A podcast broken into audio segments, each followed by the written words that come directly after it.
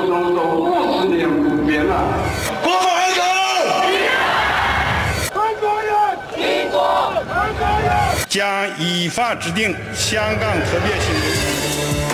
他曾是英国的殖民地，他走进回归中国的洪流。然而，他还会五十年不变吗？他还是国际金融中心吗？香港的变与不变之间，事实岂能藏乎？中央广播电台《这样看香港》，舍之岂能藏乎节目，每周三晚间十点，由吴色志老师来和大家一起话说香港，关心香港。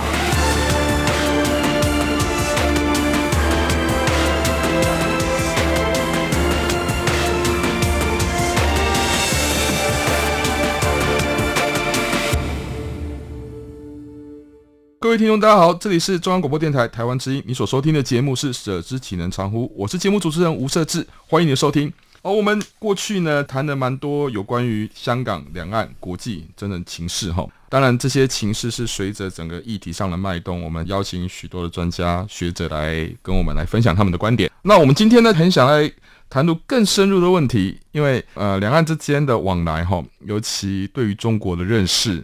我们常常从经济的角度、政治的角度，尤其你看共机扰台，或者是说从国际的角度来看，大部分的面向都是如此哈。当然，从这些角度来去认识中国，它是不是正确的，或者是说有没有出现一些偏误啊？其实也是我们值得在做很多中国研究的人，或者是说听众们在思考中国的时候，其实有时候会有一些成见，或者是有一些不同的观点。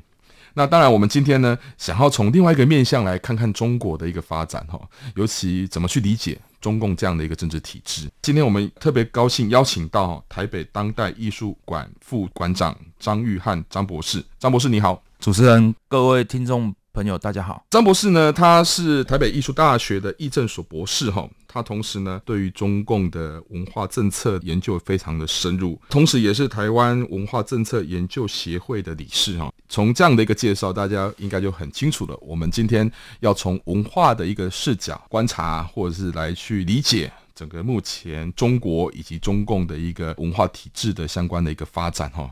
其实这个也不是我的专业哦，所以我今天其实要请张博士来跟我们分享他的一个个人的观察。我们现在目前在理解中国或者是在研究中国的一个脉络上，文化的面向可以提供给我们什么样的一个路径，或有什么样的不同的思维去看待中国的发展呢？主持人，我简单来跟您分享一下，为什么我们今天想要从文化的面向来谈谈，说怎么来看待中国的发展。首先，我想要从一个部分来讲，就是说，所谓中国议题的研究人才，嗯、或者两岸议题的研究人才，我们从一九四零五零年代开始，大概你会看到那个议题的集中都会在政治、经济、军事这一类的发展来走动。嗯当然，早期的老师们他们在研究中国议题，有从教育制度来着手，文化这一块面向完全被忽视了。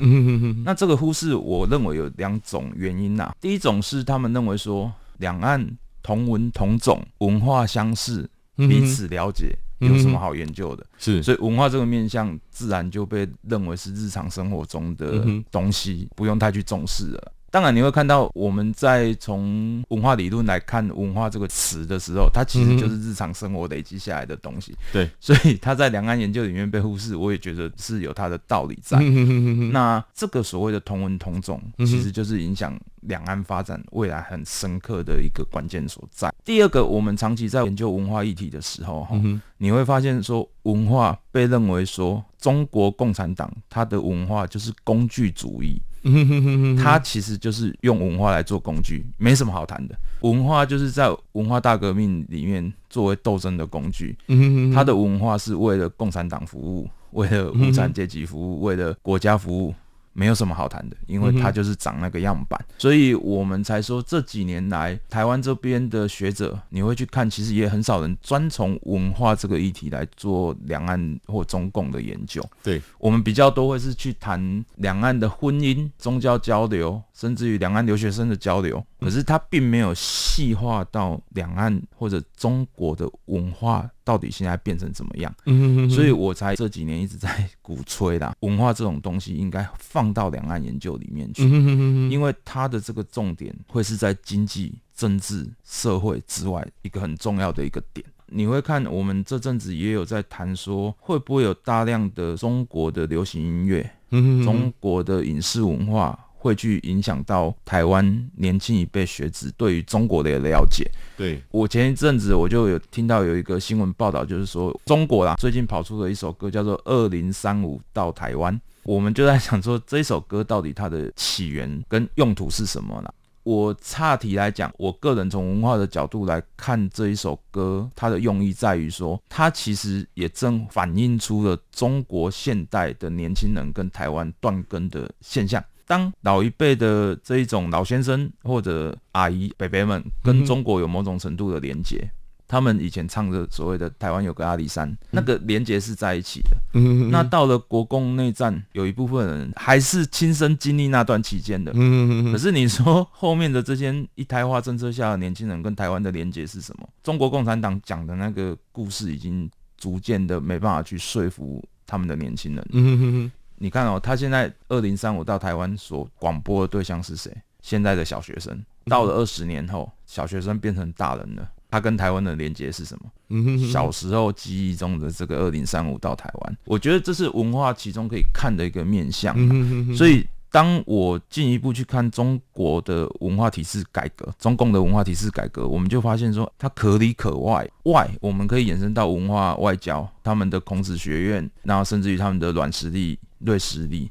内就进一步看到他们自己内部的文化需求。这是我这几年一直在。鼓吹说，台湾这边或者中国这边的学者，应该某种程度也从文化的理论进到两岸的研究里面。那甚至于说，要让这个文化的研究从非主流变主流。嗯哼哼哼。哦，因为政治太多，经济太多，是军事太多，社会开始有一点，然后维权一阵子有人做，那文化这个部分确实比较少。我们也因为我刚刚讲的同文同种的关系，我们也一直认为说就这样，我很了解他，我能猜测他，然后你就忽略了他们文化跟我们不同的那一个。那我常就在笑，两岸之间对于文化的了解，就好像你跟你的初恋情人一样，就是说他是那么的熟悉，可是他已经是陌生的一个人。是是是是。所以我觉得哈，我们呐哈，应该重新去检视一下中共的文化政策。中国的文化到底发展成什么样子？是它跟我们到底之间那个差异，两边都不一样的。对，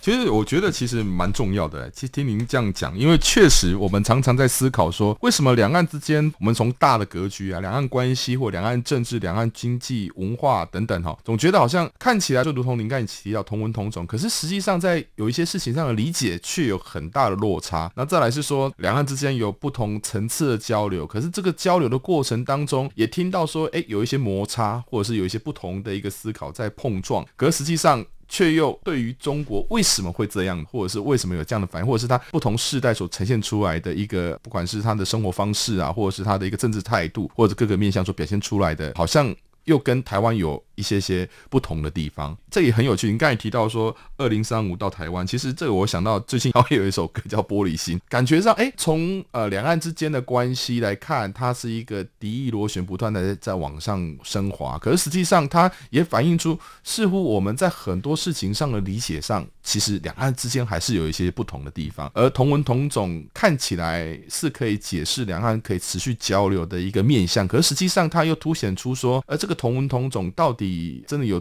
促进到两岸之间的往来或者是改善吗？目前看起来好像这个方向其实是背道而驰。不过，我想进一步了解哈，到底中共的文化体制指的是什么？因为你刚才也提到说文化大革命，当然我们从过去的一些史料或者是有限的一些文献里面看到的是，中共对于过去传统的中国文化，或者是说累积下来的这这些所谓的道德啊，或者是相关的一些中华文化生活层面的一些理所当然。好像在那个年代出现了很大的变革，但是呢，整体文化体制看起来应该是会是一个呃符合当地的一个状态，不容易去做变革。就比如说我们台湾，你看到很多的一个一些生活方式，其实一直都在累积，当然它也有与时俱进，不过呢，也看得出它的脉络。可是，在那个年代，在七零年代、六零年代那时候的中共所面对的这些所谓的文化，成为一个工具。但是呢，它对整体上整个中国文化的发展来讲，它却是有很大的一个冲击跟影响。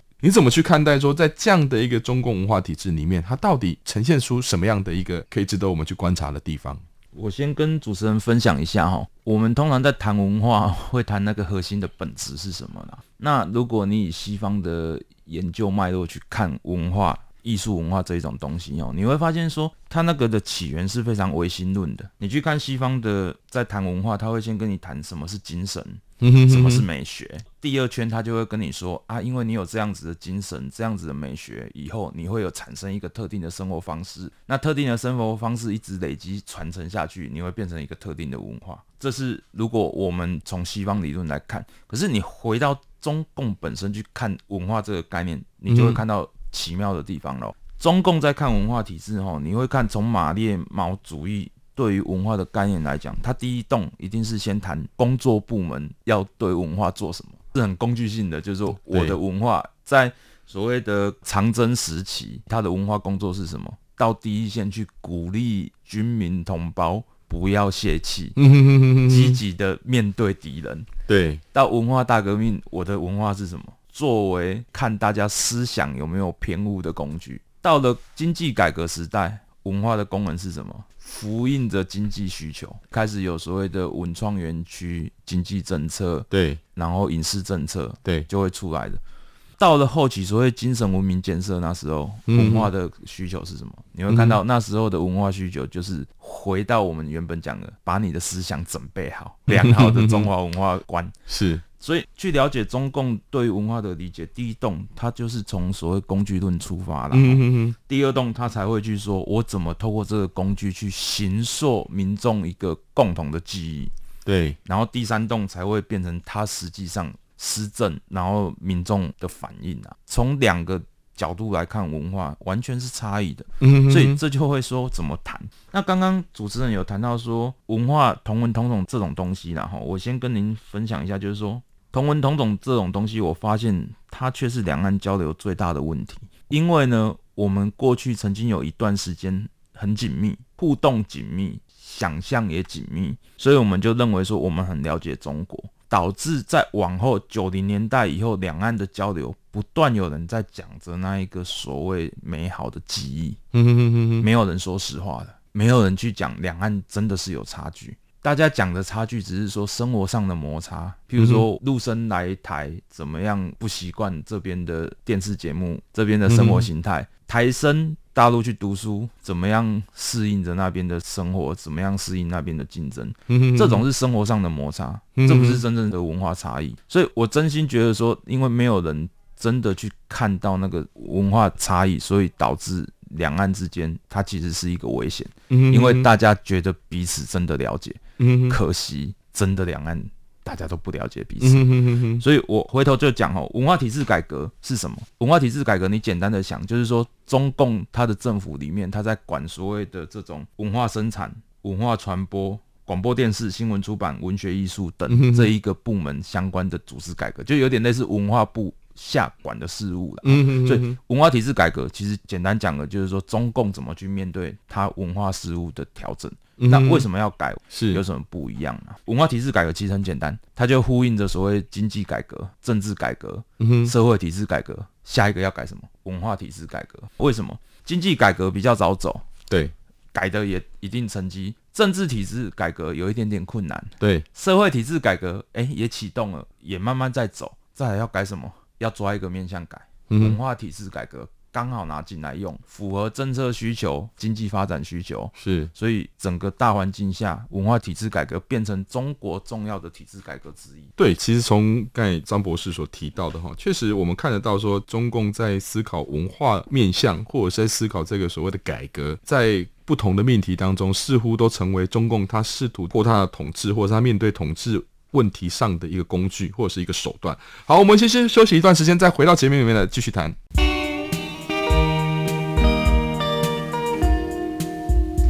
最有 feel 的声音，漫步云端的心情，RTI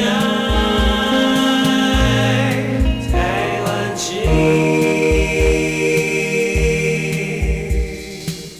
各位听众，大家好！再回到我们呃“舍之启人常呼”的节目，我们今天节目呢邀请到台北当代艺术馆副馆长张玉汉张博士哈，他长期非常观察这个中共的文化政策，同时呢，他对于两岸之间文化的差异，或者是啊从文化的面向来去进行中国研究，他有非常深入的一个观点以及分析哈。上半段节目呢，张博士他有提到说，为什么从文化面向来研究中国，它有一定程度的重要性，同时它有可以产生我们对于进行中国研究当中，或者是观察中国发展的过程当中，能够有新的一个观点出来。他也提到，这个中共在进行文化体制改革的过程当中，有针对不管从政治面向，或者是经济面向，或者是在不同时代的一个需求，认为其实中共在面对文化这样的一个课题，它是啊把文化当成一个工具或是一个手段的方式来来服务中共的统治，或者是说统治上的需要。进一步来请教张博士哈。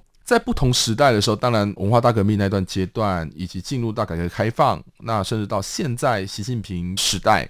这不同的阶段过程当中，中共也试图了在文化的一个面向来进行相关的一个调整，或者是不管是政治斗争也好，或者是它成为工具也好，那到底这个不同的阶段里面，中共是怎么做的？怎么去进行？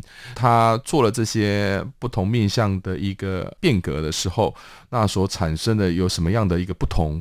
比如说在文化大革命的阶段，或者是在改革开放那一个时期，一直到现在的习近平时代。到底有什么样的值得进一步来看待什么样的不同面向，或者是我们可以看出有什么样的差异性吗？我先来分享一个概念，就是说，对于中共在使用文化这个概念，在上半段我有提到说，它其实是很工具性主义出发的，就是它把文化当作是一个工具。嗯、那其实我要讲的是说，它中间的发展有一点点不同，然后虽然是工具，早期中共在使用文化作为工具的时候，它其实是要管理你。他透过这种文化的工具在做管制你的动作了，嗯哼，就是说他才不管你脑中怎么想，他透过文化就是要管你，你要在框限的范围里面去吸收相关的知识，听取相关的表演，嗯哼，享受相关的文化活动，然后，可是他到后面在文化体制改革慢慢的转变过后，其实它变成一种在学术上我们称它做做副科的同理性 （governmentality）。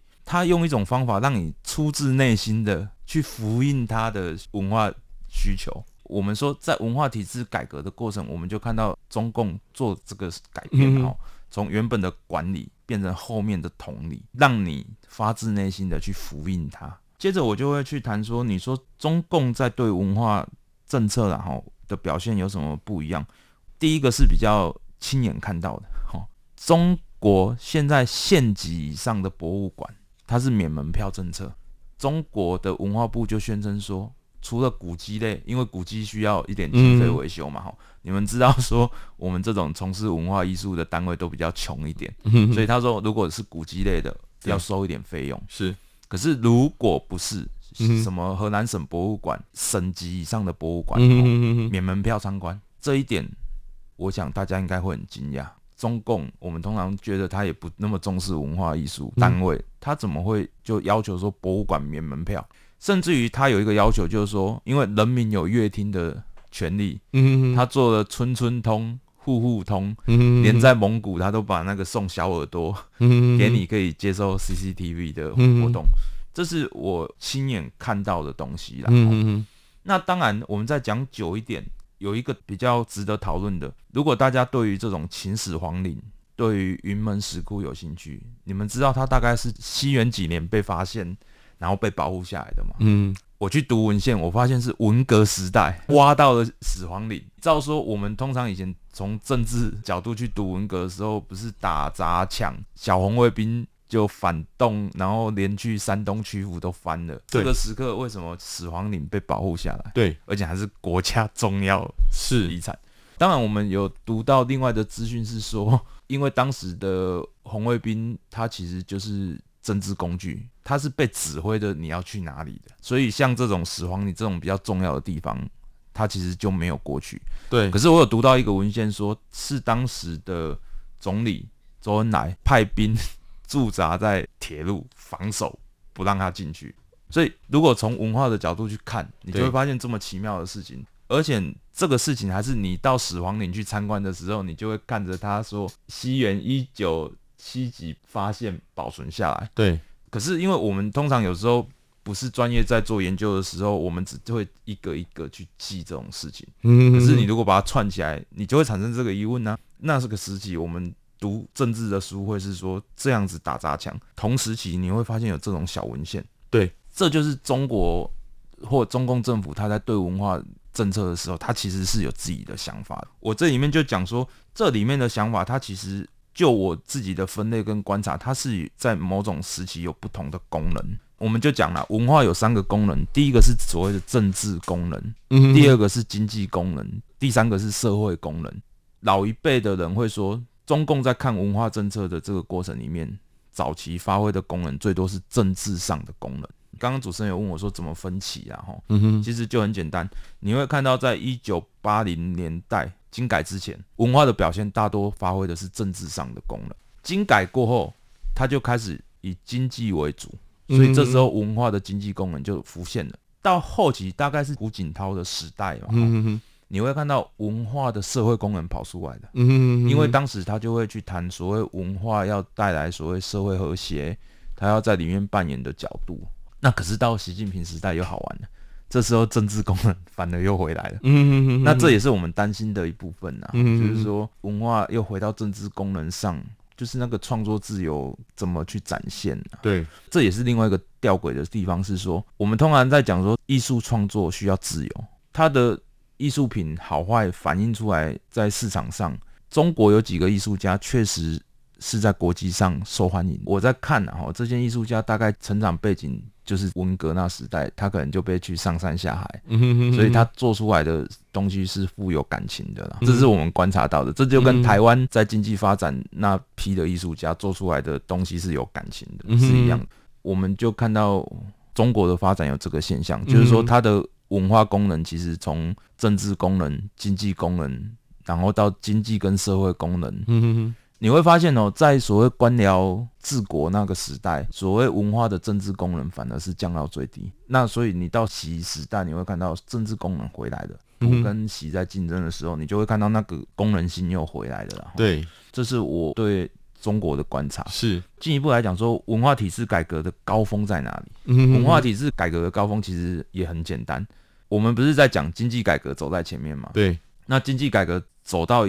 一个时期，它不就是说国有单位民营化，或者是说要开始把一些政府所负担的任务放到市场里面去？对，我们从政治或经济的教科书里面去读，中共在这一部分就做了很多改革，改改改，改完啦，文化就遇到啦。嗯，因为早期的中国的这种文化团体，官方养那个经济体制改革的过程里面，官方一样嘛，官方的这些艺文团体开始活不了了。以前他们还是在领官粮公赏的时候，他就是样板戏。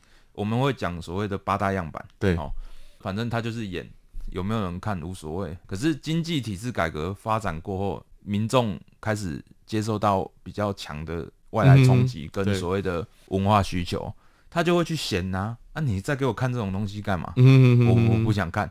所以这时候，文化领域的这些团体，它就遇到国有转民营的这个挑战。是，所以文化体制改革最早最早，我自己的观察是要解决这一波的困扰。是，是是，所以他就开始说：“哎、欸，你这个剧团要不要自己承包我们这个剧院嘛？哈，你就自己去发展你的曲目嘛。”对，他是这样发展来的。嗯，那到了九零年代开始韩剧出来以后，整个世界的潮流，然后就是从一九九七年亚洲金融风暴。对。韩国不是率先的做韩剧内容产业吗？嗯、中共也看到了这一个发展，嗯，所以他们也开始把大量的资源就投入所谓的这种内容产业、文化产业里面去。